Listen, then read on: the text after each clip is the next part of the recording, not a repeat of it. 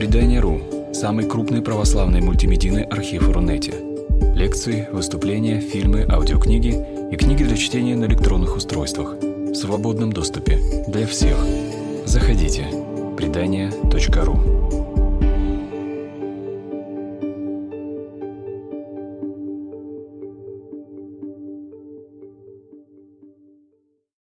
Добрый вечер, э, дорогие друзья. Сегодня мы с вами поговорим о крещении. Э, одновременно это праздник в нашем литургическом календаре, э, который завершает Рождество. Он называется праздником Богоявления. Э, один из самых популярных праздников, потому что в этот день очень много людей приходит для того, чтобы набрать святой воды.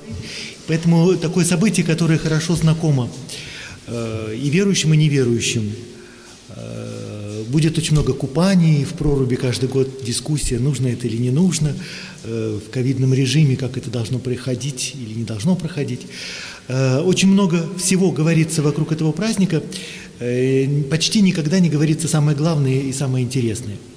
Вообще, если подходить к вопросу о крещении с точки зрения богословия, то есть вообще богословие начинается там, где возникает идея о Пресвятой Троице, потому что богословие – это э, наши размышления о том, кто есть Бог. И Бог есть Троица, и Бог есть любовь. Вот это самое важное. Поэтому э, это не будет, может быть, в моей лекции проходить каким-то явным лейтмотивом, но где-то под сурдинку это всегда нужно подразумевать, иначе никакого богословия не будет, а будет научный атеизм или будет какая-то скука, обредоверие. И э, я иногда себе спрашиваю, почему вот лекция, например, на оглашение лекция о Пресвятой Троице пользуется э, каким-то особым трепетным интересом, если она удается. Вот. Потому что, когда говорят о Троице, Отец, Сын и Святой Дух, то всегда говорят о любви. Причем это о любви взаимной, счастливой и совершенной, где каждый обретает себя вот в этом общении с другим – и в той мере, в какой ты отдаешь себя, ты обретаешь себя. И хотя бы как-то как идею э, Бога, э, вот этот разговор о любви, он всегда вызывает какой-то очень живой отклик в душе каждого человека, потому что, как совершенно справедливо поют Битлз, единственная наша потребность – это быть любимым. Да? All our need is love. И поэтому переходим теперь к теме крещения, потому что здесь тема Отца, Сына и Святого Духа будет самой главной. Э, прежде всего, когда мы говорим крещении, конечно, первое, что нам подразум... приходит на ум, это одно из семи таинств церкви. Это, извините, самая скучная стезя, по которой люди начинают э, идти в своих рассуждениях. Вот, а есть семь таинств, это вот одно из них, э, но что касается таинств и что касается крещения, нужно всегда возвращаться к Новому Завету. И э, для того, чтобы не скатываться вот какую-то скучную схоластику или просто рассуждение. И вот это слово крещение, батизма, оно встречается в Новом Завете, но никогда не употребляется как обозначение чего-то одного из семи или что-то в ряду другого. И э, Слово «крещение» Иисуса Христа как минимум имеет два значения. Первое из них – это крещение, которое Иоанн Креститель совершает над Христом, то есть это крещение, которое Христос принимает. И другое значение крещения Иисуса – это, конечно, то крещение, которое, которым будет крестить Иисус и его ученики.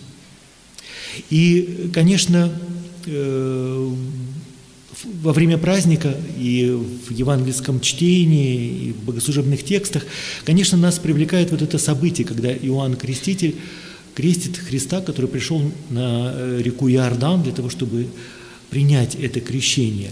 И что же происходит? Потому что есть э, сценография. Очень легко представить себе это событие как картинку.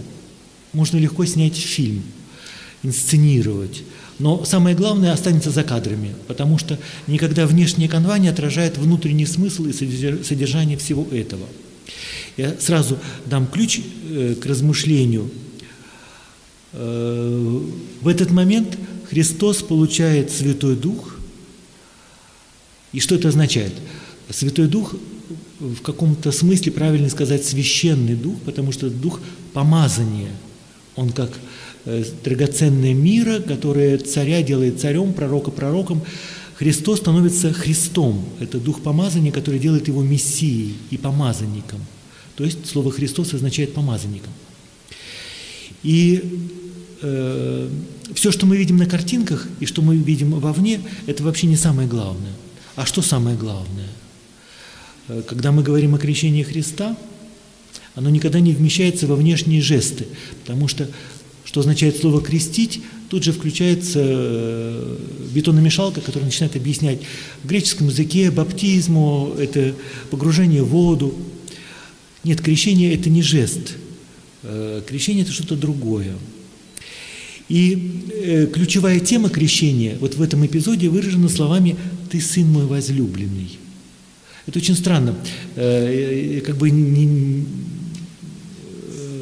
не, делаю никаких свидетельств, вот, но э, в моей истории, личной истории, э, когда я впервые прочитал об этом в книжке по научному атеизму, эта история очень смешная, я с удовольствием ее всегда рассказываю. Когда я учился в старших классах, я отвечал за идеологический сектор, и мне нужно было к празднику крещение, как сегодня подготовить атеистическую беседу, объяснить одноклассникам, что все это белиберда, мы э, строим светлое будущее и так далее. Вот. И в школьной библиотеке мне попалась книжка, брошюрка из серии научного, библиотеки научного атеиста, где это все рассказывается.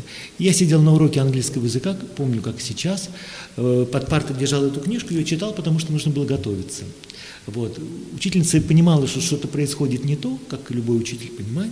Вот. Но в какой-то момент она вообще просто удивилась. Э, и до сих пор помню ее отвисшую челюсть. Вот. Но э, я читал эту книжку, и там просто пересказывается евангельская история. Но вот именно когда вдруг э, там пересказывается, что произносятся слова «Ты сын мой возлюбленный», вот лично меня в этот момент просто как поразило громом. Как будто эти слова я сам услышал, и как будто они имели какое-то прямое отношение ко мне. Но я тогда даже не был крещен, я готовил беседу о научном атеизме. Правда, потом классный руководитель, она такая была преданная коммунистка, она говорила, это какая-то религиозная пропаганда. Не годится. Вот. Э, но это я к тому, что э, вот в тот момент, э, просто даже вот мне, там, ребенку стало понятно, что Священное Писание, когда вообще говорится о Боге, это то, что нужно услышать. Вот просто какой-то голос вдруг э, услышишь каким-то внутренним слухом, это не будут галлюцинации, э, но внутренним слухом вдруг что-то в тебе прозвучит. И, может быть, даже изменит свою, твою жизнь, или вот сама эта ситуация, реальность, она вдруг приобретет какое-то новое звучание. И поэтому ключевая тема крещения – «Ты, сын мой возлюбленный». И именно в этот момент, когда звучит голос Отца – Э, не сходит Святой Дух, и совершается это священное помазание. И дальше говорится, Дух не сходит и пребывает, остается, навсегда остается несмываемой печатью на Христе. И вот что самое главное, что нужно понять э, в контексте этого праздника. Именно благодаря этому голосу, это голос Отца, Святой Дух, который его изображают в виде голубя, Э, некое откровение Бога, Богоявление, поэтому этот праздник так и называется Богоявление, Теофания. Э, я склонен э, думать, что в начале было крещение. То есть крещение – это нечто гораздо более всеобъемлющее, чем то, что мы можем себе представить. Например, в прологе Евангелия от Иоанна говорится о крещении – но мы об этом не догадываемся даже. Потому что если мы в пасхальную ночь слышим «в начале было Слово, и Слово было с Богом, и Слово было у Бога», э, то у нас ощущение, что как будто поднимается занавес над какой-то вселенской историей, мы оказываемся до сотворения мира или в первое мгновение. Вначале было Слово, вот этот свет, который сияет. Э, мы оказываемся где-то совсем в других измерениях времени и пространства – и, ну, потом там говорится, и мы видели славу Его. И по-прежнему, э, как бы загипнотизированные первыми словами, мы по инерции остаемся где-то там, но на самом деле евангелист нас помещает на берег Иордана. И уже в самом начале э, Евангелия от Иоанна речь идет о крещении. То, том откровении славы Божией, которое мы, вероятно, Иоанн, ученики и все, кто был к этому сопричастен, не только современники, но и мы с вами, мы видели славу Его. Для меня всегда было интригующе, кто эти мы. Почему он говорит во множественном числе, кто эти мы. Вот, но там всегда тоже э, подразумеваемся и мы с вами. Мы видели славу Его. Это тоже главная тема Евангелия от Иоанна – видеть славу. Поэтому Бог, оно прекрасно с этим пере, перекликается.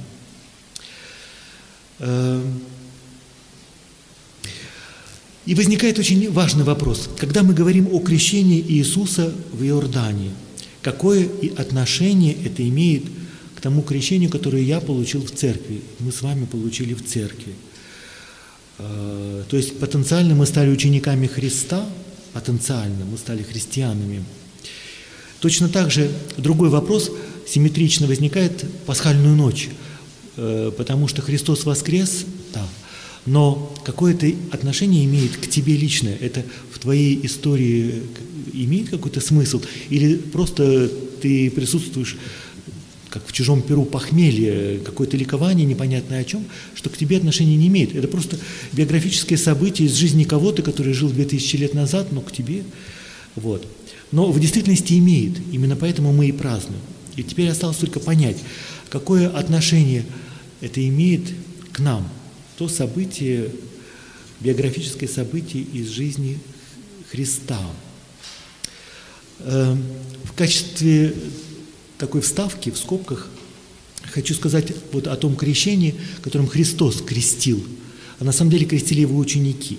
Потому что об этом тоже упоминается в Евангелии от Иоанна, и возникает очень необычный спор – который э, нас может немножко шокировать, но, по крайней мере, вызывает любопытство. Потому что в какой-то момент между учениками Иисуса и учениками Иоанна Крестителя происходит спор, кто из них более важный, кто более великий, чье крещение более значимое. Э, и там евангелист отмечает, хотя Иисус не крестил сам, а крестили его ученики, а ученики Иоанна Крестителя начинают ревновать, что слишком много людей приходит именно к ним, а не к Иоанну Крестителю. Э, то есть э, эта тема, что есть еще какое-то христианское крещение, она также возникает в Евангелии э, в самом начале. К пониманию крещения в истории церкви подходили по-разному. Конечно, самое простое, что приходит на ум, это всегда какая-то аналогия с Ветхим Заветом либо с какими-то другими практиками, религиозными или какими-то историческими практиками. Например, омовение, э, ритуальное очищение.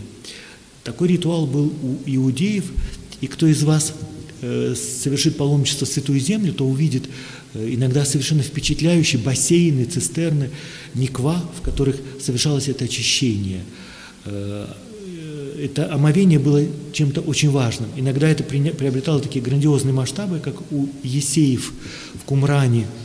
Э, люди, жаждущие праведности, духовной чистоты, совершенства, э, совершали это омовение с великим благоговением, и это отличало, э, ну, как бы показывало в них какое-то особое благородство, благоговение. Это ритуальное омовение, оно может быть очень прекрасным и возвышенным. Другая история связана с тем, что прозелитов принимали э, иногда не через обрезание, а через какие-то другие ритуалы. Э, и поэтому э, то крещение, которое совершал Иоанн Креститель, оно позволяло язычникам стать частью народа Божия, не принимая обрезание, потому что обрезание по эстетическим причинам слишком отталкивало эллинов, поэтому существовала вот такая альтернативная форма. Но вот эта параллель между крещением и обрезанием, оно существовало вот уже тогда, во времена Иоанна Крестителя. Но опять же, это не самое главное, а самое главное – это то, что говорит апостол Павел. Мы потом с вами поподробнее почитаем этот фрагмент из послания к римлянам, где он говорит о том, что крещение – это наша сопричастность смерти-воскресению Христа. Мы вместе со Христом умираем, Э, для того, чтобы вместе с Ним воскреснуть. И сама эта э, смерть будет воскресением, то есть новой жизнью. и начинается новая жизнь. Опять же, здесь э, возникает ассоциация с темой любви, потому что когда Данте пишет, описывает историю, когда он встретил Беатриче, то он употребляет выражение апостола Павла. Для меня начала, началась новая жизнь. Это была новая жизнь, потому что было что-то до и что-то будет после. Эм. Да, что касается самого слова крещения, отдадим дань э, скучной филологии. Э, крестить это означает погрузить в воду, то, что вы знаете, окунуть с головой или утопить. Корабль утонул, он крестился. Утопить. Действительно такой образ смерти и погружения э, воды, как некое умирание. Но э, в крещении Христа там совсем другая динамика, потому что там есть одновременно нисхождение и восхождение, и одно без другого не существует. Вот, и поэтому э, в случае Христа крещение – это погружение в Святой Дух, в, э, это погружение в несмываемую печать помазания. Э, Означает ли это какое-то особенное крещение? Вот э, в прошлое воскресенье читалось Евангелие от Марка, которое закончилось словами Иоанн Креститель говорит, «Я вас крещу водой, э, но после меня идет тот, кто будет крестить вас духом».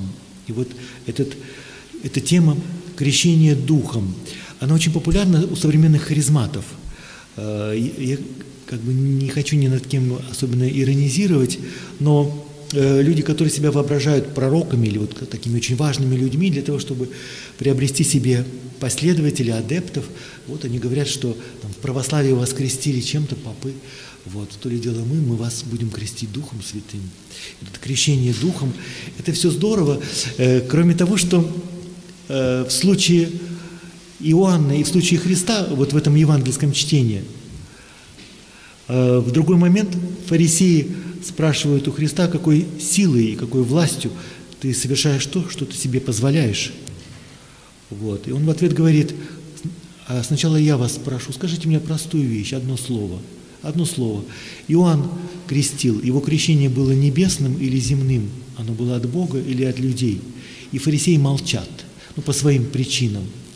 Но э, Христос над ними иронизирует, потому что все мы привыкли думать или-или, или божественное, или человеческое, или небесное, или земное. Вот. Но в случае Иоанна это было и земным, и небесным. Вот. И поэтому э, э, не, не нужно противопоставлять крещение Иоанна человеческое или земное, он крестил просто водой. Вот. Оно было одновременно и тем, и другим. Э, и э, крещение будет крестить Христос, э, иногда о нем говорят как крещение огнем – духом и огнем, или водой и духом. Об этом сегодня еще тоже поговорим. И еще очень важная тема, связанная с крещением. Крещение совершается во имя. Э, когда совершается крещение, то говорится, крещается раб Божий такой-то во имя Отца и Сына и Святого Духа, то есть обязательно во имя. Э, это э, безумно интересное выражение во имя. Это означает, что человек входит в какое-то пространство – именно в предлог в и означает, что ты как будто входишь в, э, в какой-то новый мир или в новое пространство. И это означает, что отныне ты будешь принадлежать кому-то. И это гораздо интереснее, чем купаться или даже краситься. Потому что вот э, один из э, древних текстов э, употребляет слово батизму или в, именно в значении, как красильщик погружает э, в краски э, ткань. Итак, крещение – это принадлежать. Сын принадлежит Отцу, христиане принадлежат Богу. И апостол Павел еще приводит параллель с обрезанием, и он говорит об обрезании сердца.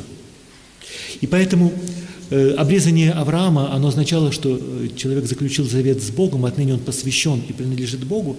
Вот. Обрезание сердца – это означает, что отныне ты принадлежишь Христу, живешь не ты, но живет в тебе Христос. Вот эта идея, что ты принадлежишь уже не себе, принадлежишь другому. Опять же, возвращаясь к троичному богословию, точно так же, как в лоне Пресвятой Троицы. Отец не существует сам по себе. Он принадлежит Сыну и Духу. И так происходит с каждым из них, и в этом и состоит любовь. И э, вот это более интересное и более важное в крещении. Э, еще этот эпизод с Иоанном Крестителем. Э, в Евангелии от Иоанна есть другая очень важная символика. С самого начала идут споры, кто из них больше. И Креститель говорит, что он э, более велик, потому что он был прежде меня. Он был впереди меня, и поэтому более велик перешел впереди меня. И можно, историки предполагают, что в Евангелии это отклики какой-то конкретной исторической ситуации. Дело в том, что когда возникли первые общины евангелиста Иоанна Богослова, то многие из его учеников были э, прошлыми последователями Иоанна Крестителя. Именно поэтому возникает тоже образ двух первых учеников, которые э, были сначала учениками Иоанна Крестителя, а потом стали учениками Христа, стали апостолами. И это произошло в тот момент, когда Иоанн Креститель выполняет свою главную роль, он предтеча. И поэтому его миссия состоит в том, что он должен указать, как указательный палец указывает, «се агнец Божий». И в тот момент, когда э, Иоанн Креститель указал на того, кто есть истинный агнец, ради которого он пришел, то ученики э, логично переходят и идут вслед за Христом. И поэтому евангелисты рассказывают, что они прошли, пошли за ним и провели целый день вместе с ним и стали его учениками. Эм, помимо Иоанна Крестителя, конечно, есть другие образы, потому что э, кто такие христиане? Христиане – это те, кто, как Иоанн Креститель, э, указывают на присутствие Христа, невидимое присутствие Агнца, которого еще никто не знает, но который уже посреди них. Э, вот такая указывающая роль Иоанна Крестителя. Когда мы читаем Иоанна, то мы видим, что есть разные образы э, учеников. Есть Петр, который скорее э, такая институциональная церковь, у него другая харизма. Есть Иоанн, который настоящий ученик и подлинный ученик, потому что он слышит и слушает, и внутренним слухом слышит какие-то вещи, которые другие не слышат. Есть Мария Магдалина, э, и целое многообразие разных образов. Есть Самарянка. И все это образы учеников, это образы тех, кто рождается через крещение. И э, раз уж заговорили о крещении, конечно, одним из таких ярких образов, любимый образ Иоанна, это Никодим, Э, который приходит в начале Евангелия ночью для того, чтобы задать свои вопросы, слышит в ответ, что невозможно войти в Царство Божие, если ты не родишься свыше. Естественно, он думает о чем-то земном, так же, как и мы с вами. Мы, когда слушаем Евангелие, мы думаем о посторонних вещах. Он думает о том, что ему нужно опять залезть в утробу матери, чтобы снова родиться. И Христос ему говорит, нет, нужно родиться от воды и духа. Но крещение – это новое рождение, новая жизнь и новая реальность. Э, точно так же, как через утробу матери ты входишь в физический мир, э, через крещение духом, через погружение в дух, ты входишь в другое пространство, ты рождаешься для царства. Э, при том, что внешняя физическая реальность, может быть, не меняется, но открывается какая-то духовная глубина во всем этом, и жизнь обретает смысл. И поэтому здесь еще другая тема, которую я очень люблю. А, в этой же главе другому персонажу Христос говорит, вы увидите еще нечто большее, вы увидите лестницу, по которой ангелы будут спускаться и подниматься, лестницу Иакова, э, вы увидите всегда больше. Поэтому крещение, э, об этом поговорим чуть подробнее, но уже хочется заявить эту тему. Э, очень часто кажется, что крещение – это вот такой финальный аккорд. Вот. Ничего подобного, э, так не бывает. Крещение – это именно рождение, потому что, наоборот, именно в этот момент все только начинается. Только по-настоящему начинается. И поэтому смысл крещения э, в том, что ты увидишь нечто большее. Что такое это большее, если брать по абсолютной шкале, очень важно масштабировать правильно. Э, то, о чем я уже сказал, самое главное – это воскресение. Самое большее, что можно увидеть, это воскресшего Христа и воскреснуть самому. Вот. Но э, э, вот этот путь между крещением, который начинает старт, и финишем, э, это есть духовная жизнь, которую э, иногда называют малым воскресением, воскресенье в миниатюре, э, путь, который ты совершаешь в надежде однажды увидеть это большее, чаю воскресения мертвых и жизни будущего века. Все это я говорю почему? Потому что существует очень тоже хороший прием такой, пиар, прием – Э, для катехизации. Вот, дескать, вы крестились, ничего вы не знаете, вот сейчас вы придете, вы по-настоящему узнаете, станете христианами. Нет, вы от того, что пройдете катехизацию, христианами не станете. Вас подготовят лишь только к этому рождению. Христианами становятся именно совершая тот следующий путь. Я это все говорю к тому, что э, вот, в этом, вот в этом масштабе, в этой перспективе споры о том, что нужно крестить младенцами или наоборот нужно крестить в сознательном возрасте или хотя бы, чтобы ребенок выразил свое желание, уважать волю, свободу, права, достоинства, э, они просто смехотворные, потому что любое крещение, оно может начаться в самом начале, когда не ты принимал решение, его приняли за тебя, или в каком-то возрасте, когда кажется, что ты господин своей судьбы. Вот. Э, это, может быть, имеет Э, какую-то э, разницу в человеческой шкале ценностей, но в абсолютной шкале это никакого значения не имеет. Поэтому крещение это всегда начало, и совершенно неважно вот в этой абсолютной шкале. Ты принял решение, за тебя приняли решение, тебя оглашали, тебя не оглашали. Э, вот, потому что самое главное это то, что начнется потом. Э,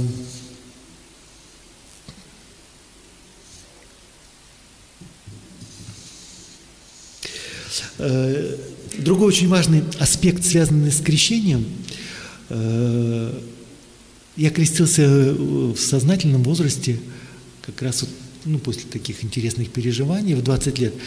Вот. И я помню, что э, мне показалось самым прекрасным, что все твои грехи, хотя какие там грехи могут быть у 20-летнего, они тебе прощаются – и даже дети в сознательном возрасте, когда крестятся, они говорят, значит, все мне прощается, все начинается сначала. Вот. Э, и действительно, э, в крещении это очень важный аспект. И вот здесь э, этот праздник нас возвращает к очень сложному и очень деликатному вопросу о грехах и прощении. Иоанн Креститель, указывая на Христа, говорит, вот, Агнец Божий, который берет на себя грех мира – и здесь очень интересно поговорить о лексике греха и искупления. Она очень сложная. Во-первых, э, вообще говорить о прощении очень сложно. Э, прощать еще сложнее. Э, сделать над собой усилия для того, чтобы вместить, то есть по-настоящему размышлять об этом честно и глубоко, это еще труднее. Вот. Потому что в жизни чаще всего происходят события, которые, наоборот, это дело как-то аннулируют. И вот здесь слова, которые употребляются применительно к прощению грехов. Есть тема очищения, исцеления, примирения, покаяния, раскаяния. И все это очень сложная лексика. Но вот здесь э, «Се агнец Божий в земле грех мира». Евангелист употребляет тот же самый глагол, который употребляет Мария Магдалина. Это по-настоящему взять. Вот кто-то нес бремя, и ты берешь его на себя, и другому человеку стало легче. Мария Магдалина говорит садовнику, э, ну, кого она подозревает в преступлении, на самом деле это Христос, она просто его не знает. Она говорит, скажи, где, скажи мне, э, где ты его положил, и я его возьму. Вот. То же самое глагол «взять», «поднять на себя», для того, чтобы отнести – Э, другой глагол, связанный с грехами, это отпускать грехи или снимать. Э, это слово употребляется, когда речь идет о долгах. Поэтому в молитве «Отче наш» и остави нам долги наши, как и мы оставляем должником нашим, списываются грехи, прощаются. Э, и в молитве «Отче наш» нет слова «грех», потому что о грехе тоже очень трудно говорить, но есть слово «долги». И этот э, символ более понятен. По-настоящему то, что может тяжело лежать тяжелым бременем на плечах, как, например, долги по ипотеке. И вдруг раз тебе их списывают, и ты понимаешь, да, вот. Э, и это то, что и употребляется здесь э, как некое прощение, примирение, очищение, поднять, снять, отпускать. А, другой интересный глагол, который читается при совершении таинства крещения сразу после того, как человек выходит из купели, читается псалом. Этот же псалом потом цитирует апостол Павел. Он говорит, блажен человек, которому Бог не вменяет греха. То есть там э, в корне слово «логос» э, не э, и здесь такой образ расчета, когда сводят счеты, и он уже не вменяет, не записывает как грех, не вменяет греха, не считает это за грех, а просто закрывает глаза, решив для себя, что нет, это дело мы списываем, не рассматриваем больше. Эм, и что касается прощения и грехов, поскольку это очень важно тоже для э, тайны крещения самого Христа, потому что то, что Он совершает, э, Он и есть тот самый агнец, э, жертвенный агнец, который берет на себя чужие грехи для того, чтобы облегчить бремя других. Вот. И, конечно, у нас здесь возникает образ э, какого-то преступления, нарушения закона, вины, э, и все это точно так же э, звучит фальшиво и тяжело, травматично, как и слово «жертва», э, комплекс вины и все остальное. Поэтому сложно об этом говорить. А, просто как такой, такую идею для размышления я вам оставлю, а потом размышляйте. А, в древних текстах говорилось о том, что прощение было даровано до того, как кто-то согрешил.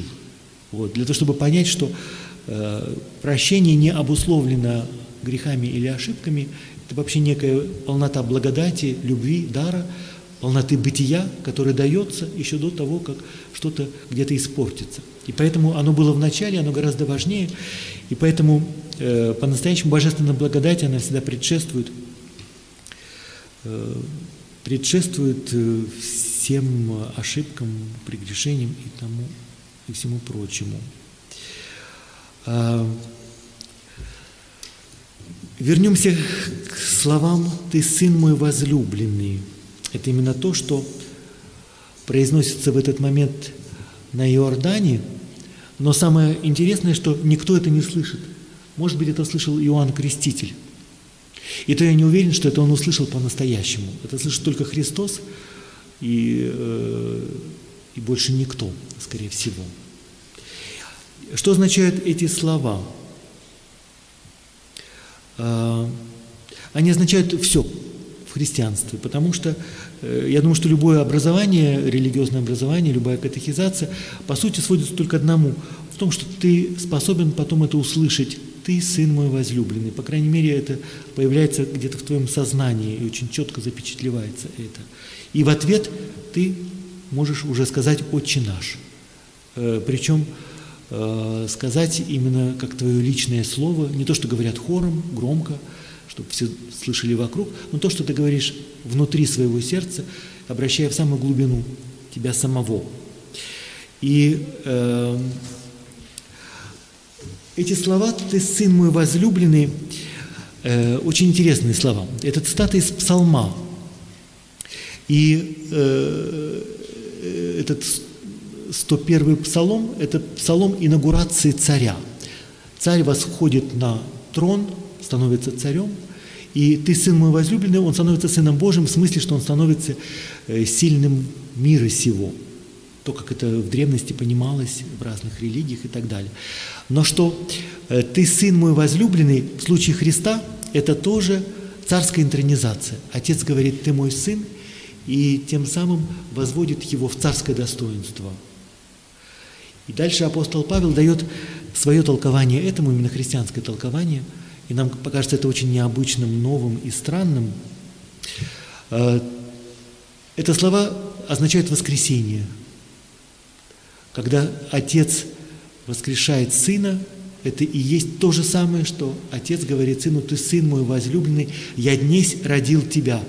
Э, то есть я тебя родил в новой жизни, ты воскрес. Вот, и э, это именно то, как апостол Павел толкует именно этот, эти слова. И поэтому э, тогда становится понятным, почему крещение для апостола Павла – это история смерти и воскресения, история воцарения Христа и всех святых, которые будут царствовать вместе со Христом в конце века, в конце мира. И э, другая вещь, в богословии апостола Павла, то, что крещение связано всегда с церковью. Сказать, что крещение – это просто такое таинство, которое тебе дает пропуск, и ты поэтому после этого можешь участвовать в Евхаристии, это может быть хорошо для самых начинающих, но э, все гораздо сложнее и интереснее, потому что крещение, оно и порождает церковь. Э, очень интересно, что Э, слово «экклесия», «экклесия», «церковь» э, содержит в себе тему призвания.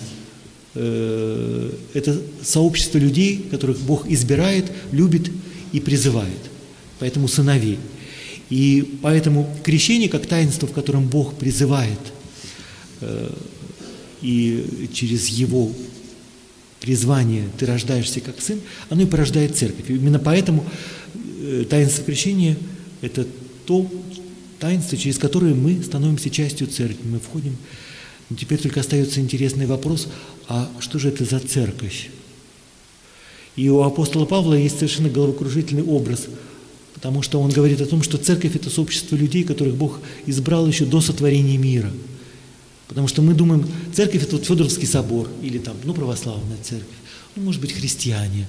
Но представить себе, что это человечество, которое было в мыслях Бога еще до сотворения мира, и человечество как целое, как единое тело, вот это вот то, что экклезиология апостола Павла. А, теперь немножко просто чуть-чуть для развлечения. Я уже говорил о том, что одно из значений глагола «крестить» – это «красить», окунать э, в раствор для того, чтобы покрасить. Э, откуда это взялось? Дело в том, что когда в третьем веке, в начале третьего века Тертулиан начал писать по латыни, и церковь впервые заговорила на латинском языке, он писал на очень трудной латыни, потому что вокруг все говорили по-гречески, а ему нужно было находить латинские эквиваленты греческим словам. Это совсем непростое занятие. И поэтому э, в трактате о крещении э, он использует латинский глагол «тингере», что означает окунать, но есть еще слово тинцо, что означает окрашивание. И поэтому крещеный – это тот, кто пропитан. Вот. И э, есть забавный пример из Евангелия от Филиппа, это апокрифическое Евангелие, оно гностическое, но это все не так важно, но э, это означает, что во втором-третьем веке вот, автор Евангелия от Филиппа Э, записывает то предание, которое существовало в какой-то христианской или околохристианской среде. И там говорится о том, что Иисус приходит в дом Левия, красильщика. Вот. Откуда он взял, что Левий красильщик, я не знаю, потому что Левий – это Матфей, и Матфей – это мытарь. Но это не важно. Э, вошел в дом Левия, взял 72 цвета, бросил их в котел, потом вынул их все белые и сказал – вот как Сын Человеческий пришел как красильщик. Вот, э, очень забавные все эти образы, фантастические. Но идея правильная, потому что то, что было багряным или там черным, или каким-нибудь серо-бурмалиновым, Христос делает белым. Это как те грехи, которые искупаются, прощаются, омываются. Вот, и поэтому э, крещение э, всегда приобретает очень интересное звучание и э, в разных контекстах приобретает дополнительные оттенки. У апостола Павла слово «крещение» иногда употребляется как синоним веры. Это тоже очень странно, потому что очень часто люди, которые даже подолгу ходят в церковь, спрашивают, а все-таки, а что такое вера, батюшка? Скажите, что означает верить? Вот. Апостол Павел э, говорит в знаменитом послании, вместе в послании Колосинам, говорит, едино вера, едино крещение, потому что э, крещение, э, потому что любая вера, она крещальная. Крещение как некий ритуал, как некий жест, он выражает собой в то, что э, выражает слово «вера», и вера – это не просто какое-то мнение или убеждение, вера – это твоя открытость сердца воскресению Христа, это принять воскресение Христа. И поэтому крещение – это то же самое, то, что совершается как некий жест, э, вера, э, оно совершается в твоем сознании, в твоем сердце, и поэтому потом меняет твою жизнь. Э, что касается символики, конечно, здесь есть прежде всего символ воды. И э, вода, как и все другие библейские символы, имеет двойное значение. С одной стороны, воды, э, так же, как, например, змей, это одновременно и смерть, это сатана, но это и исцеление тоже, поэтому змея используется как эмблема медслужбы. Э, вода, вод, воды потопа, первозданные воды быти, небытия хаоса. Поэтому это всегда воды смерти. И э, Павел говорит, что вы крестились, и это погружение в воду означает погружение в смерть. Вы были погребены, потому что вы утонули. Э, возникает образ перехода через Красное море, потому что это тоже были воды смерти, и было совсем не смешно, сзади египтяне смерть, впереди море, смерть, деваться некуда, человек между смертью и смертью. Э, и в Евангелии от Иоанна э, обычно понимается в положительном смысле, и поэтому здесь мы видим этот образ воды, от которой рождаются, рожденный от воды и духа, войдет в Царствие Божие. И сразу скажу, что когда Иоанн говорит от воды и духа, то не нужно думать, что была вода Иоанна Крестителя, а потом какая-то особая благодать, добавленная извне Христом, и вот это крещение, получается вот наше таинство крещения. На языке Иоанна, когда говорится водой и духом, или поклоняться Богу в духе и истине, то он всегда говорит об одной и той же реальности. Вода, которая и есть дух, пневма, священный дух – поклоняться Богу в духе истины, поклоняться в духе, который и есть истина. Христос говорит, аз есть путь и истина и жизнь, я есть путь, который и есть истина и есть и жизнь. Все это одна и та же реальность, которая просто разными словами обозначается. И другой образ воды, который, конечно, э, всегда вызывает большой энтузиазм. Э, такое впечатление, что Иоанн очень любит праздник – Э, связаны с символикой воды. Э, именно в контексте этого праздника э, Христос произносит знаменитые слова. «Кто жаждет ко мне, приди и пей, кто верует в меня, у того, как сказано в Писании, из чрева потекут реки воды живой». Он говорил о Духе, о Божественном Духе, которые должны получить верующие в Него, ибо еще не было Духа, так как Иисус еще не был прославлен, Он еще не воскрес. Но опять же этот образ потоков воды живой, которые связаны с верой. Вера – это то, что открывает в твоем сердце эти потоки воды живой, потоки жизни, которые есть Дух. Да? Э, просто этот красивый символизм воды, который в Евангелии от Иоанна э, обретает э, какое-то грандиозное звучание. И, конечно, каждый прекрасно понимает, кто жаждет Э, мне, ко мне, кто жаждет, приди ко мне и пей, все прекрасно понимают, что самая ужас, ужасная жажда не физическая, а духовная. Вот. Это опять возвращаясь к теме, которая особенно актуальна для 16-летних, по-настоящему жаждут любви. И то, как этот 16-летний услышит, кто жаждет, приди ко мне и пей, вот это прекрасно. Э, и прекрасное время от времени возвращаться к тому состоянию э, и образу того, что есть некая вода, которая утоляет всякую жажду.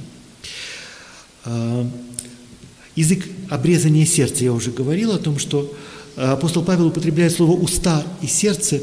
Э, уста исповедуют э, сердцем мы веруем, а уста исповедуют к спасению. И поэтому, э, помимо какого-то внешнего плотского обрезания, которое обрезание Авраама или внешний ритуал, апостол Павел говорит о том, что есть еще какое-то другое обрезание, обрезание сердца. Это не означает, что одно противопоставляется другому. Это говорит о том, что вот то физическое, как любые наши ритуалы, любое наше обредоверие, оно должно иметь какое-то внутреннее измерение. Поэтому должно быть еще какое-то обрезание сердцем. И тот становится истинным верующим, у кого это есть. Нерукотворное обрезание. Э, образ, который я очень люблю, я уже сегодня о нем говорил, это печать. Потому что обрезание – это тоже некая печать, некая отметина, которая всегда остается на теле, как видимый знак. Также и крещение э, и помазание, которое мы получаем в крещении, оно и есть та нестираемая печать. Э, о помазании мы уже сегодня говорили, о том, что слово «Христос» и означает помазанник, слово «христианин» означает помазанный, э, и, или еще означает искупавшийся, промокший, пропитанный, Духом Святым помазанные. И это тоже, что не стирается, что остается навсегда. Еще другой замечательный символизм, который присутствует и в нашем чинопоследовании, это одеяние. И символ одежд всегда очень интересен. Э, вот эти белоснежные сияющие одежды, э, конечно, они напоминают то, как просияли одежды Христа на горе Фавор, представить себе, просто вообразить э, такое сияние, это то, что происходит в тот момент, когда ты принимаешь крещение – и символизм одежд очень сложен для современного человека, потому что в нашем языке одежды означают в точности противоположное тому, что это означало в древности. Э, для нас одежда – это то, что добавляется извне, сверху, и тело является главным, а одежда второстепенным, потому что можно переодеться, э, можно надеть чужие одежды, но Э, есть древний текст, текст, который говорит, у нас тело важнее одежды, а в Евангелии одежда важнее тела. Вот это очень интересно. Потому что в Библии одежда – это то, что внешне выражает нечто сокровенное, э, статус человека. Например, отец дарит Иосифу красивые одежды, и он их надевает – и тем самым он не просто э, устраивает маскарад, а действительно открывается, кто он есть. Он сын возлюбленный. Именно поэтому братья так злятся. И их это просто бесит. Вот, поэтому одежда гораздо важнее тела. И поэтому апостол Павел говорит, вы облеклись во Христа. Христос – это тот, в кого облекаются. Или облекаются в Духа. Но для нас это довольно мало понятная вещь. Э, но если мы пытаемся как-то Э, направить свою мысль в этом направлении, то что-то становится более понятным. Э, кстати, со словом «одежда» в латинском языке «абитос» – это еще и поведение, и место проживания, постоянного места проживания, то есть вот это облечься во Христа, это гораздо глубже и интереснее, чем просто некое внешнее шоу, которое можно инсценировать и все – Поэтому вот эти светлые одежды, ризы света, а, и это нас возвращает к тому, что крещение – это всегда просвещение, то есть некое сияние. Ты облекаешься в одежды света. Точно так же, как Христос в рождественскую ночь, его запеленали, но э, арамейский текст намекает, что его запеленали не теми пеленками, о которых вы думаете, он покрыт светом – он облачается светом, как ризою. Вот. И именно поэтому э, этот праздник называется просвещением, праздником светов, озарением. Фотисмос буквально означает свет. А, э, ну вот, в принципе, главные темы, которые связаны с этим праздником. И э, все-таки самое главное во всем этом – это то, что через крещение мы как-то радикально принадлежим Христу. Мы становимся им, Он становится нами. И э, пусть это не может не восприниматься как некая очевидность, потому что э, окружающая нас реальность, может быть, говорит об обратном. Вот. Но в том-то и дело, что крещение – это некая виртуальная возможность, но она не менее реальна, потому что со временем она, как семя, которое бросили в землю, она приносит плод. Вот. И, э, собственно, вот на этом я и хотел бы закончить, и дальше уже размышлять в режиме вопросов и ответов. Что вам показалось, может быть, совсем невообразимым, что-то показалось новым, о чем-то хотелось бы уточнить. Пожалуйста.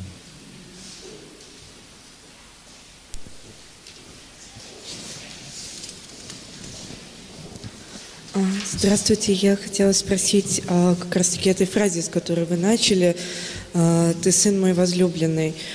Я от кого-то слышала, что в этом словосочетании «сын возлюбленный» уже э, говорится о жертвенности, э, о той жертве, которую принесет Христос, потому что э, еще ветхозаветная история с Авраамом э, и жертвоприношением Исаака, она как раз-таки связана с тем, что Господь говорит Аврааму, ты должен принести сына своего возлюбленного – это так, угу. или я, может быть, что-то путаю? Вы просто Нет, это прекрасно, потому что возлюбленный сын, понятно, что это Исаак, и Христос – это новый Исаак. Э, здесь есть проблема со словом «жертва», потому что от того, что оно у нас э, звучит фальшиво, э, очень травматично, э, это очень сильно путает все карты.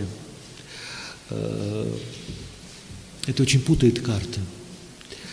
Потому что слово «жертва» э, – это приношение, это дар, подарок, вот, который возвышает дарителя. Ты, э, ты совершаешь какой-то подарок, который тем самым тебя возвышает. Вот. И поэтому, когда мы говорим о жертве, то нужно исходить всегда из Пресвятой Троицы, потому что в лоне Пресвятой Троицы Сын отдает себя в жертву Отцу, э, Э, я не хочу сказать, отец э, отдает себя в жертву сыну, чтобы меня не обвинили в ереси, но это совершенно подразумевается, как бы само собой. Вот. Настолько, что это никого не травмирует, э, и это какой-то обмен дарами, который и есть. А вот бухгалтерия таких вот грехов и чего-то такого травматического, она всегда сложнее. Это такой заколдованный круг, который я не могу так вот сразу расколдовать.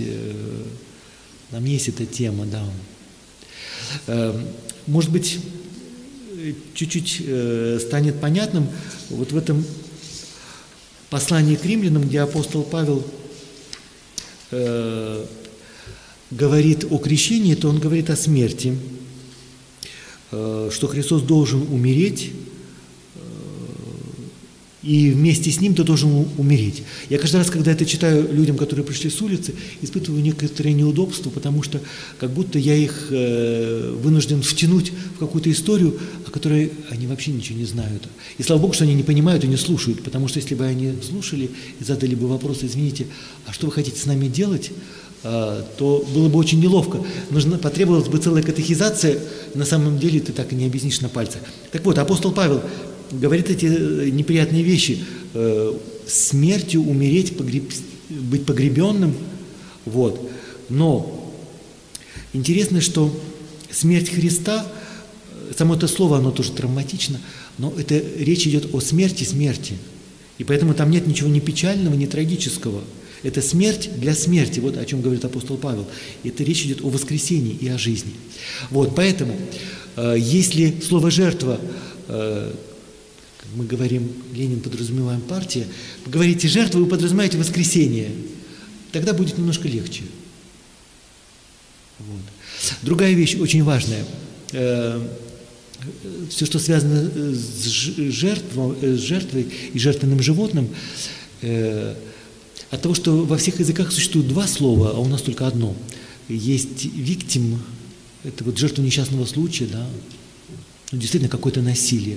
А есть сакрифис, э, это совсем другое дело, это освящение, это совсем другая история. Вот. И поэтому, э, что касается жертвенных животных, очень важно, чтобы это была добровольная жертва. Если вы просто убиваете какую-то скотину, думая, что тем самым вы э, себя очищаете от грехов, это не то. Эта скотинка, она должна дать знак согласия. Вот. Это очень интересно. В иудаизме э, ты не можешь принести в жертву агнца, если он не согласился. Обычно ему дают водички и спрашивают, ты будешь, ты согласен? Но он, он, он согласен. Вот. Э, иначе это будет совсем другая история. Это будет история насилия, а не освящения. Вот, и это я все говорю для того, чтобы э, акцентировать слова Христа. Он говорит, нет, никто у меня жизнь мою не отнимает, никто не имеет такой власти. Я ее сам отдаю. Поэтому это есть дар. Вот. если, опять же, говорить жертва, а понимаете дар, то это э, как немножко смягчает такой пафос и драматизм ненужный.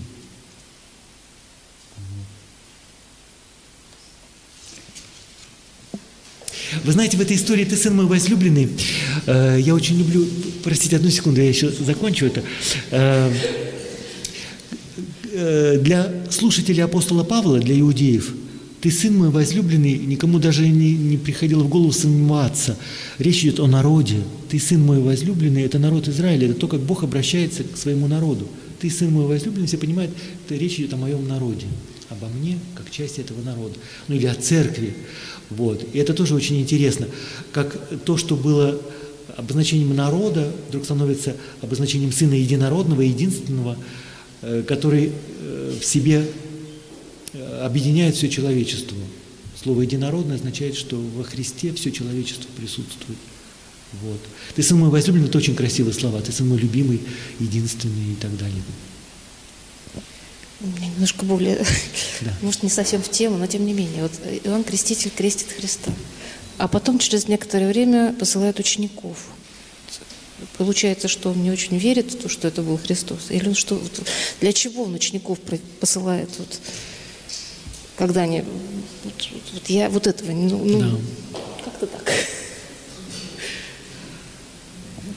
Да, но я думаю, что после, э, после казни Иоанна Крестителя ученики, многие ученики, э, логично, что они перешли ко Христу, потому что в Евангелии тоже Христос подхватывает факел, который выпал из рук Иоанна Крестителя.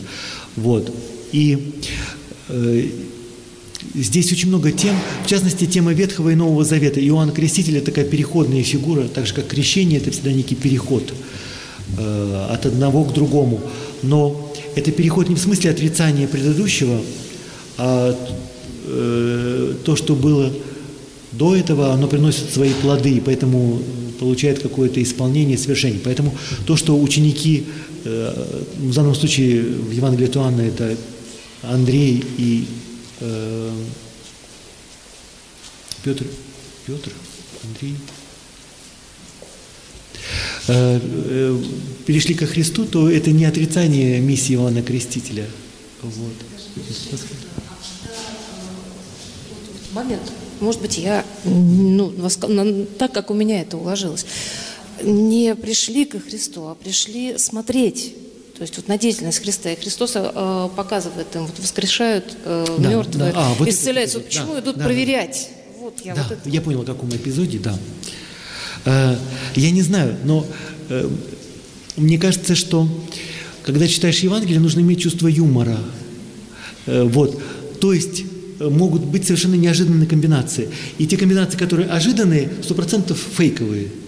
Вот. Нужно быть готовым к любым нюансам, которые здесь возникнут.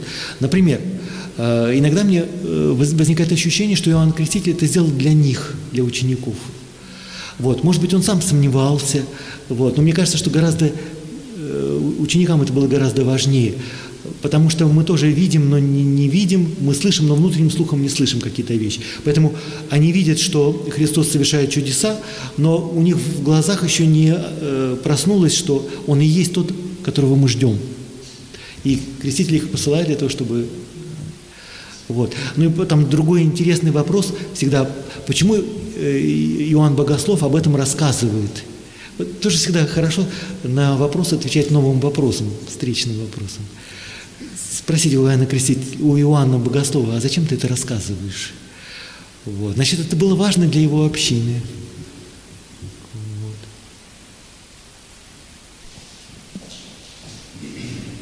Отец Дмитрий, у Павла Великанова фразу слышал, она мне понравилась, о том, что нам совсем не нужно э, лезть в воду э, во, время богоявления, потому что как рожденный человек, ему не нужно второй раз в матери рождаться, так у, уже у человека, который э, был водой окроплен или погружен в воду, ему нет никакой необходимости второй раз, и, будь то в проруби, будь то еще чего-нибудь. А это просто, чтобы отговорить людей купаться в проруби? Это? А, да, э, ниточку, которую я потерял по ходу разговора, э, я говорил о том, что э, я не очень люблю фильмы, да, но даже такие шедевры, как э, Пазолини или Дзефирелли, Дзефирелли немножко там, слабый фильм, но все-таки очень красивый. У Скорцези есть вещи, которые абсолютно раздражают, но все-таки это тоже шедевр. Вот, но никакой фильм не может передать самое главное Евангелие. Вот, э, потому что это не картинка. Э, но э, каким образом можно это инсценировать в кавычках? Именно через богослужение, через молитву, то есть через какое-то религиозное действие, обряд. И причем в сообществе людей, в церкви. Вот. Это вопрос, э, зачем, допустим, мы празднуем крещение каждый год, для того, чтобы самим себе напомнить, и чтобы это стало реальностью нашей жизни, одновременно э, реальностью церкви. Э, то есть любой внешний обряд, который мы совершаем, он имеет какое-то богословское значение. Богословское не в смысле занудства и рассуждения, а какой-то реальности, которая совершается, и она ускользает всегда от нашего понимания. Вот. Поэтому если человек идет покупаться просто за компанию, пьяные мужики сидят в бане, потом пошли купаться, точно так же пьяные мужики могут прийти на катехизацию и тоже друг другу втирать. Как бы это э, вполне закономерно, да. Вот. И даже что-то может происходить в этом смысле. Э, также и здесь э, любой жест, который ты совершаешь как ритуал, как некий обряд, если он имеет внутреннее э, подкрепление, тебя соединяет со Христом и соединяет с церковью, то это прекрасно. Вот, и, и чем больше, тем лучше. Эм, и второй вопрос.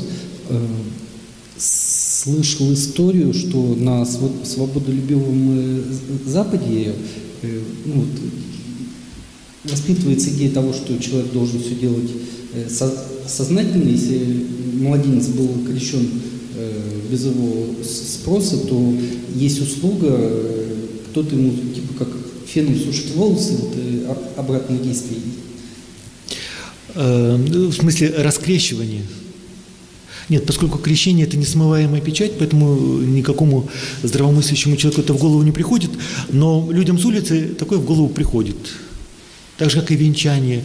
Никакого развенчания не бывает. Точно так же, как родившись, ты не можешь обратно ребенка засунуть в утробу матери сделать вид, что ничего не было. И сейчас все рассосется. Вот. Поэтому есть вещи необратимые. Вот. Другое дело, принесет плод или не принесет – Э, поэтому на свободолюбивом Западе такого нет. Э, насколько я знаю, это обсуждалось в Румынии, поскольку э, ну, там совсем другая история. Там история о том, что метрические книги о крещении подлежали государственной цифровизации, то есть такую базу данных. И поэтому можно ли было написать заявление так, чтобы твои данные туда не попадали. Вот, как бы вот все, что было. А все остальные штуки, которые придумывают журналисты для того, чтобы взбудоражить чье-то мнение, не очень интересно. Возникает другой вопрос, э, например, э, ну, допустим, приходит ко мне человек и говорит, что, знаете, я крестился когда-то в православной церкви, потом понял, ну что, меня младенцем крестили, ни туда, ни сюда, потом я познакомился с ребятами, баптистами или там харизматами еще интереснее. Они такие, вот я понял, что да, что-то такое, они мне объяснили. Вот, и потом меня крестили полным погружением, значит, в общине, там, тролливали. Вот. А, и так что же, э, вот то первое крещение, оно не имело смысла? Ответ, который мне приходит на ум, что нет, оно имело смысл, потому что вот это твое второе шоу, которое ты устроила, это был каким-то плодом того семени, которое было посеяно изначально. Вот, иначе бы это все вообще не имело никакого смысла. Вот, поэтому крещение, оно едино. Вот. А то, что потом дальше человек мечется, он может перейти в другую религию, потом опять вернуться в христианство или конфессиям путешествовать. Вот, это совсем другая тема. Или сказать, что я атеист. Крещение – это как рождение, оно несмываемо, а плоды это могут приносить горькие, ложные плоды в надежде, что однажды это принесет какой-то окончательный плод. Вот вопрос такой еще про крещение, которое бывает без священников, да, мирянским чином, да, которые практиковали в годы гонений. Я знаю, что, ну вот я лично была участницей такого крещения. Да. Э, когда там у меня родственник маленький да, родился, да, да. и был, в то время нельзя было прям так прийти спокойно священнику. Вот. И на самом деле тоже вот пример э, одного из моих родных, что э, не помнит она, крестили или нет ее вообще. То есть вот она говорит, что ей родственники говорили, ты окунутая. То есть что это означает, неизвестно. Как вот в таких случаях? Это причем не единичный случай. Это нужно со священниками да. обсуждать. У каждого священника может быть своя какая-то практика. Я совершаю так, как меня научил э, священник, который оказался рядом со мной, когда меня рукоположили. Я был молодым, и он делал по-своему. Вот. И мне кажется, это приемлемо для меня, это как бы для меня. Но я это могу сказать кому-то, священнику, который спросит, так и как бы у микрофона это не хочу озвучивать. Вот. Но э, любой мирянин, то есть крещенный человек, может совершить таинство крещения, и оно будет совершившимся таинством, если оно э, совершается во имя Пресвятой Троицы троекратным погружением, на самом деле погружение не важно, окроплением. Вот. И здесь смежный вопрос. Я понимаю, что всегда практические вопросы интереснее, поэтому легко. Просто приходишь к священнику в храм, говоришь, э, бабушка говорит, крестили, не знаю, священник сам решает, как он делает, епископ ему подскажет. Э, в любом случае нужно совершить миропомазание, но э, о том, что в начале было крещение, о том, что в таинстве крещения, как в зерне, содержатся все остальные таинства, даже Евхаристии. Любая вера, она крещальна. И все это я говорю к тому, что таинство священства, э, в этом таинстве священник не получает какой-то новой благодати, которой у него до этого не было. Он получает новую власть, вот, но это все является продолжением того, что он получил в крещении, потому что э, вот то царственное священство, которое мы получаем в крещении, оно и является вот этой первоосновой всего. Поэтому на этом основании миряне имеют власть, право совершать крещение. Они не имеют права совершать Евхаристию и какие-то другие таинства, но крещение – да. А вот еще вопрос такой интересный, сейчас э, чтобы уже закрыть мои вопросы. Э, дух в виде голубином, да, вот прям голубь, что говорят по этому поводу? Теологи, ученые, прям дух, вот, вот такой голубь прилетел, да, или как? Почему голубь? Э, я об этом в одной лекции очень подробно говорил. Само по себе это слово э, очень необычное. Во-первых, это Иона, точно так же, как имя пророка Ионы. Его первое значение – это голубь, одновременно это город, поэтому это Иерусалим, и еще и голубка моя, возлюбленная моя, это опять же обозначение народа. И поэтому само по себе это слово, оно совсем не нейтральное. Когда, опять же, это проблема символического ряда и коннотаций, которые возникают в нашем сознании, потому что у нас кроме зоологии, ну, может быть, голубь мира, больше ничего нет. Вот. А в библейском сознании... Там... У Ноя. Кто? У Ноя. Да, ну вот голубь мира, да. Э, да, у нас просто нет этих всех э, коннотаций и ассоциаций с этим образом связанных, вот, но э, поэтому он сходит как голубь. Само по себе это слово, оно как целая симфония, там звучит очень много всего. Вот. Но самое главное, это то, что он спускается, э, это не столько отождествление с символом, а движение, которое совершает Святой Дух, он не исходит от Отца. И вот как голубь плавно садится, и точно так же, как голубь должен сам сесть, ты не можешь его за лапки поймать, он должен сам сесть и остаться. Вот так же и Святой Дух, и поэтому это идеальный такой образ, чтобы выразить это помазание Христа. Ну, то есть голубя не было?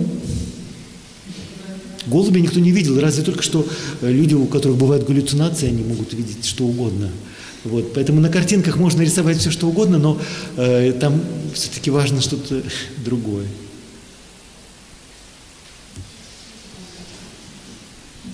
У меня такой вопрос, я, правильно я поняла, что если человек прошел через таинство крещения, то он в любом случае христианин, даже если его насилие крестили? Конечно. Да. Да.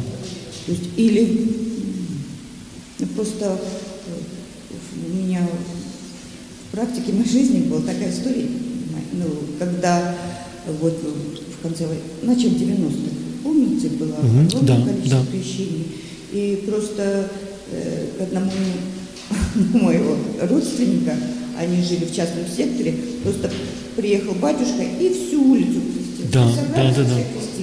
Да. И, не- и вы знаете, с этой улицы потом никто не в храм. Мгм. Но они все равно считают. Так же, как в армии, просто строят роту, всех по- повели на крещение, да. То есть они все равно христиане. Да, да, да, да. Потом Ну, ми- ми- часть православная. Да. Но с православными гораздо легче, потому что если человек говорит, я православный, то у меня нет оснований э, спорить с ним. Если он скажет, я буддист, то же самое, я даже не стану спорить. Вот кем человек себя называет, тот пусть он таким и есть он. И насильно крещенные. Ну, допустим, когда было э. Да, на- насилие, когда, например, даже, ну, там, евреев заставляли насильно креститься, да, в средние века, вот, э, это было крещение.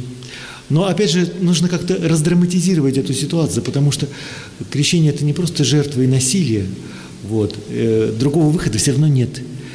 Бог хочет всем человекам спастись и в познание истины прийти всему человечеству.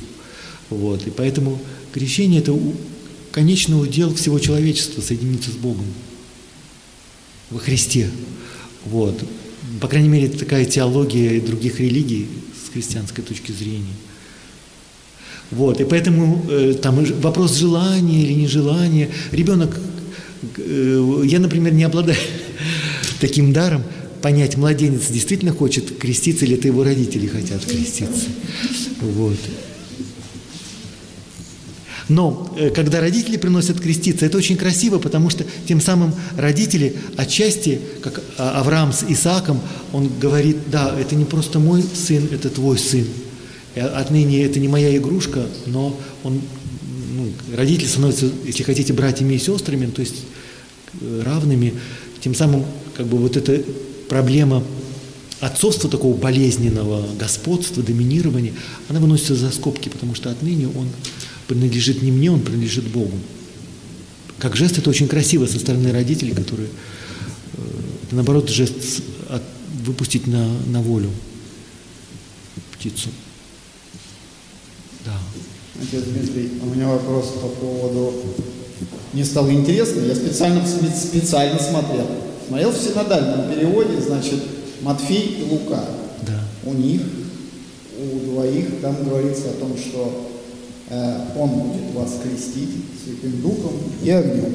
Да. У Иоанна и у Марка нету огня. Я посмотрел в современном русском переводе. То же самое. Есть огонь, у двоих, у двоих нет. Я посмотрел в современном английском переводе, там тоже прикольно, там Holy Spirit and Fire. Да. И мне стало интересно, что как бы толкование вот, самому вот fire, огонь.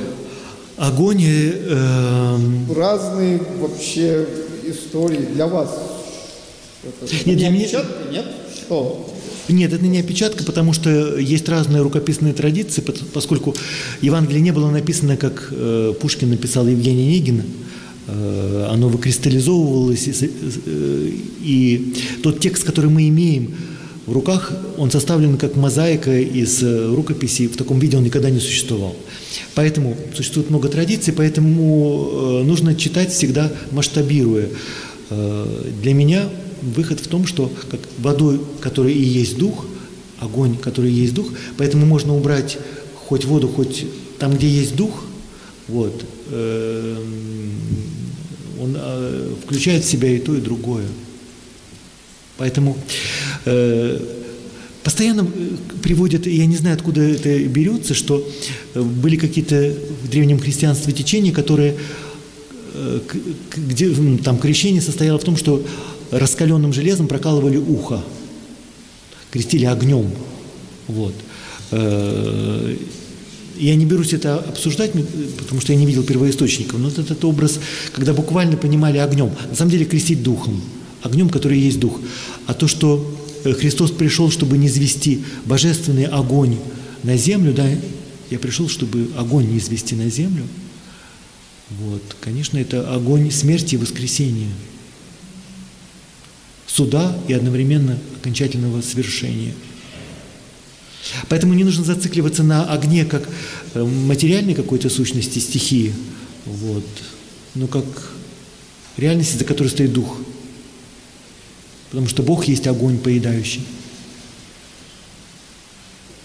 А еще второй вопрос такой, не знаю, практически, что ли, наверное. Вот э, приходили люди к Иоанну. Это были взрослые люди со своим багажом. Не было никаких крестных у них. А, крестные? Да, крестные. А теперь есть крестные, я не знаю, какая-нибудь тетенька приезжает к тебе, к маленькому, пятилетнему. Мама говорит, это твоя крестная, она тебе дарит шоколадку, Аленку. И как бы стоит вопрос, что это, кто это, зачем, где они берутся, что они делают. Вообще, есть какой-то комментарий по поводу крестных? Где, где их взять? Это надо изучать вопрос исторический, я не берусь это комментировать. Крестные – это восприемники, те, кто э, как свидетели на венчание. Также и здесь, думаю, такая роль. Э, то есть для того, чтобы брак был действительным, должны быть какие-то свидетели. И вообще смысл венчания или бракосочетания в том, что э, ты перед кем-то себя объявляешь, или кто-то тебя объявляет мужем и женой, и это другими принято. И поэтому в крещении восприемники – это образ церкви, который принимает. Вот.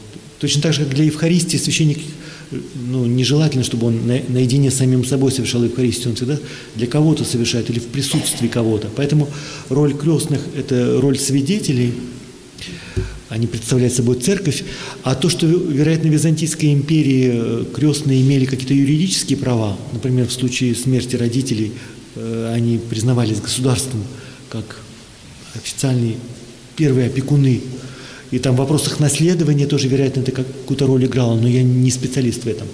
Это вот остались рудименты вот этих шоколадок, Аленка и все прочее. Ну, крестные же у взрослых их не бывает. Океан, э, приходили ну, взрослые ну, креститься. Бывает, не бывает, это на усмотрение священника.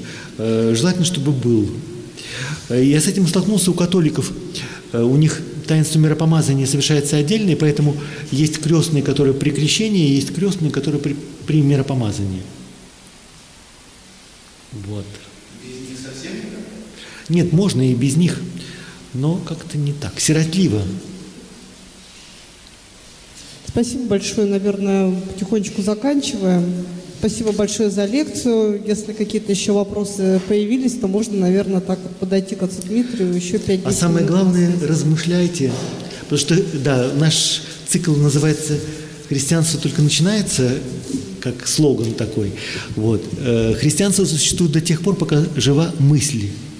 Вот, пока есть люди, которые размышляют, которые слышат Евангелие, и оно слышат внутренним слухом, порождает в них какое-то новое понимание себя и жизни. Христианство живо, и оно существует. И у нас следующая лекция будет, мы же с вами придумали, про да. терпение. Я забыла, как она называться будет? Мне... У нас пока в головах у меня, есть. У меня приходит на ум песня «Не спеши». Мы, кстати, про это тоже хотели поговорить. Про то, как медлить и терпеть. Да. Не объявлять анонс, пока он еще не сформулирован. Но тогда я объявлю о лекции, которая будет через неделю не с отцом Дмитрием, а с отцом Вячеславом Завальным. Это будет о литургии, древней, одной из древних литургий, которая у нас тоже служится, но реже. Кстати, на сайте у нас нет информации по ней, поэтому мы хотим таким образом восполнить про литургию Амвросия Медиаланского. Так что ровно через неделю на том же месте. И следите за анонсами на сайте feosabor.ru. И кто смотрит нас э, в интернете на сайте предание.ру то же самое. Спа... Да, да. Лайк, шер.